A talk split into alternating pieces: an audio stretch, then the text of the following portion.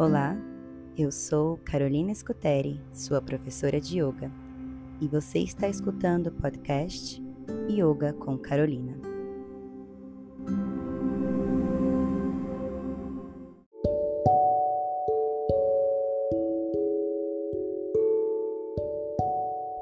Você já ouviu falar sobre os oito passos do yoga? Também conhecido como Ashtanga Yoga de Patanjali e sobre o grande sábio Patanjali. Bom, esse conteúdo é obrigatório para os estudantes e praticantes de yoga.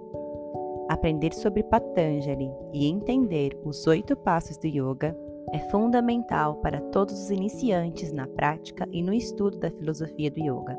Se você é iniciante, e mesmo que você seja praticante há muito tempo, e nunca ouviu falar de Patanjali ou não conhece o Ashtanga Yoga, os oito passos do yoga, este episódio é para você. E mesmo que você já conheça, já tenha ouvido falar, este episódio vai te ajudar a entender um pouco mais sobre quem foi o sábio Patanjali e o que é o Ashtanga Yoga de Patanjali, também conhecido como os oito passos do yoga.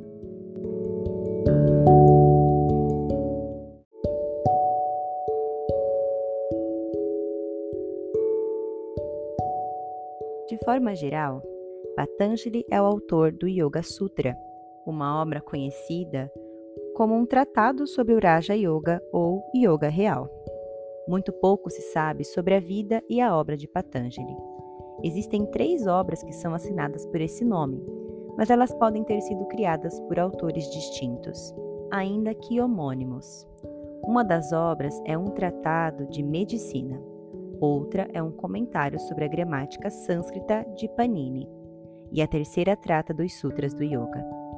A poesia popular, no entanto, estabeleceu para ele uma biografia mítica com variações sobre sua lenda, mas o núcleo da história permanece sempre igual. Uma yogini chamada Gonika, que vivia no noroeste da Índia antiga, território hoje pertencente ao Afeganistão, era uma grande mestra do yoga. Seu maior desejo era transmitir sua sabedoria para um filho, mas não havia se casado e estava muito idosa para sonhar em ter um marido. Todos os dias, ela elevava preces aos deuses, pedindo por um filho, para que se cumprisse seu papel na vida.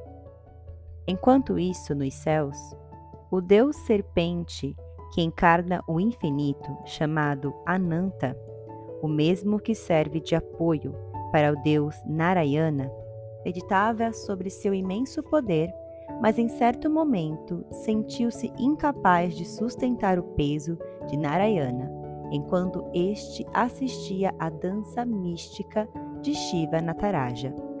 Narayana explicou a Ananta que se tornara mais poderoso e mais difícil de se carregar em razão de estar praticando yoga naquele momento.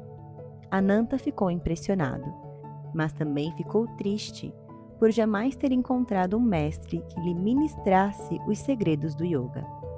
A partir de então, Ananta ansiou por nascer como ser humano para desfrutar da felicidade de ser iniciado no yoga.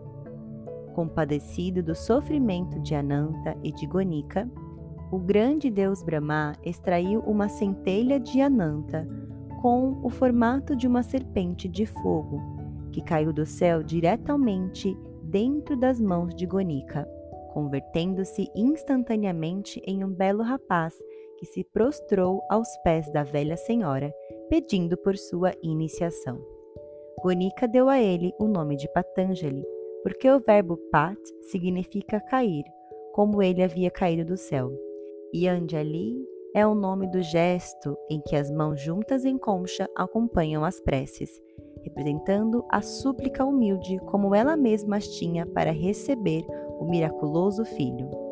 A iconografia representa Patanjali com a metade inferior do corpo em formato de serpente, enrolada com três voltas e dotado de quatro braços, dos quais dois estão com as mãos juntas no gesto Anjali e as outras duas mãos seguram uma concha, mão esquerda, e um disco, o chakram, na mão direita.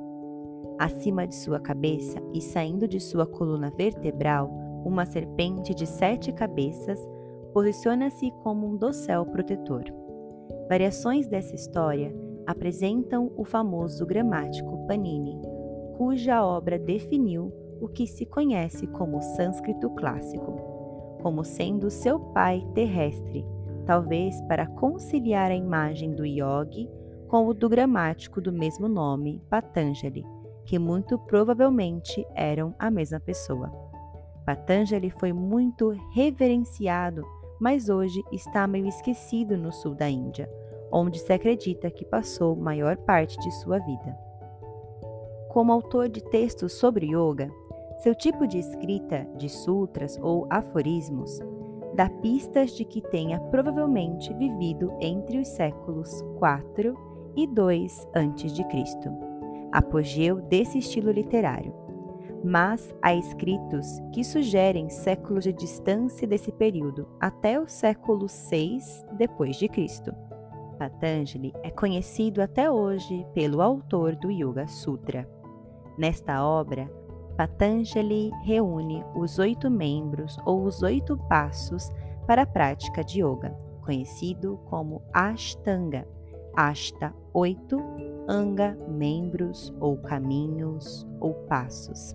Ashtanga Yoga de Patanjali são os oito passos do yoga, segundo o sábio Patanjali. Os oito passos do yoga são Yama, que é a disciplina moral do yoga, niyama, que são os comportamentos que devem ser observados pelo praticante, asanas, que são as posturas do yoga, pranayamas, que são as técnicas de controle da respiração, pratyahara, inibição sensorial, dharana, técnicas de concentração, dhyana, que é a meditação ou concentração profunda e prolongada, samadhi, que é o êxtase, iluminação, fusão da consciência com o objeto de meditação. Pelo fato de Patanjali ter reunido nesta obra uma grande quantidade de ensinamentos sobre yoga, que até hoje são referência para todos que mergulham nessa tradição, ele é reverenciado como compilador ou pai do yoga clássico. Em outras palavras, Patanjali teria sistematizado séculos de ensinamentos do yoga em seus textos, especialmente no Yoga Sutra. Esta obra, para muitos praticantes e professores de yoga, é considerada um verdadeiro guia prático de realização pessoal.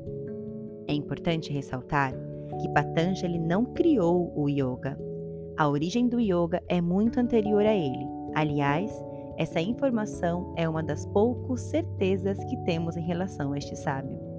Mas ainda assim, para quem deseja praticar, conhecer e vivenciar os ensinamentos e práticas do yoga, todos os mistérios que envolvem Patanjali acabam sendo de pouca relevância, já que ele teria sido o compilador do Yoga Sutra, que, segundo a tradição, é o resumo e o resultado de alguns séculos de debates entre filósofos e praticantes do yoga. Agora você já conhece um pouco sobre a história de Patanjali e já sabe que ele é o compilador do conhecimento filosófico do yoga e quem criou o Ashtanga Yoga, os oito passos ou os oito membros do yoga.